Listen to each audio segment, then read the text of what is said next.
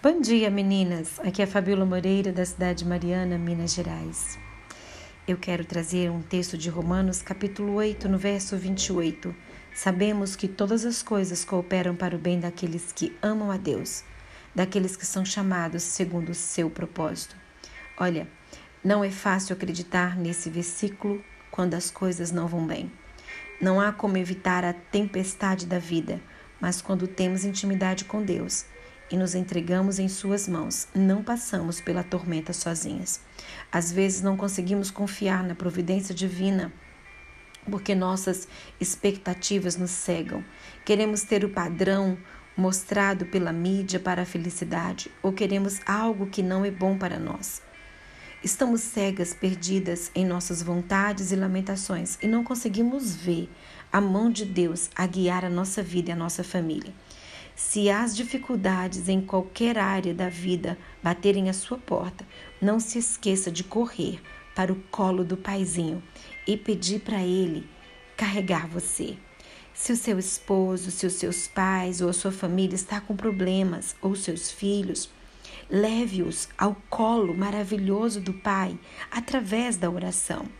Lembre-se de que nas dificuldades devemos nos unir dizer palavras de apoio e demonstrar amor, mesmo que o problema tenha sido causado por uma decisão errada do seu marido, dos seus pais ou de outra pessoa da família. Você também erra. Imagine só né, alguém lhe dando as costas ou dizendo com o dedo em riste para você: Eu avisei, a culpa é sua. Gente, é horrível ouvir isso. Se você hoje não enfrenta nenhuma dificuldade, Ore a Deus para permanecer confiante em todos os momentos. Afinal, as tempestades sempre aparecem. O importante é confiar que não estamos sozinhas em meio às tribulações. O Senhor nos toma pela mão e nos conduz a um lugar de paz. É importante você entender que todas as situações você precisa levá-las a Deus em oração. Quão imensas são as possibilidades que surgem quando nós oramos.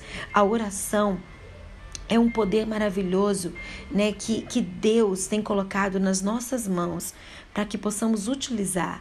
Quando você ora, você acalma a tempestade dentro de você.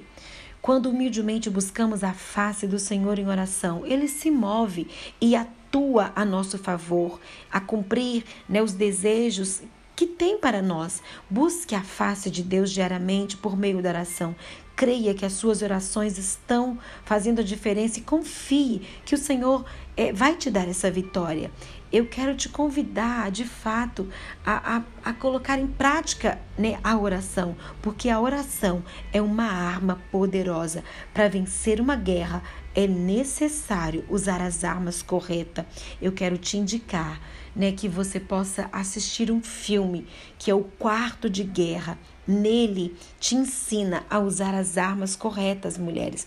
Por isso, hoje eu quero abençoar a sua vida, né, que o Senhor possa nesse momento é, providenciar, né, para você neste momento é, é, que você possa se revestir de toda a armadura de Deus, para você conseguir resistir o dia mal e se posicionar como uma mulher de oração. Pai, eu oro porque nós precisamos confiar na tua providência e direção para as nossas vidas. Ajude cada uma de nós, mulheres, a sermos mulheres de oração, a de fato, Senhor, a fazer a diferença. Nos ajude a ser essas mulheres de oração, Senhor. É o que eu te peço em nome de Jesus, porque fazendo assim, nós vamos usar as armas corretas e vamos ver o poder que há na oração. Em nome de Jesus. Amém.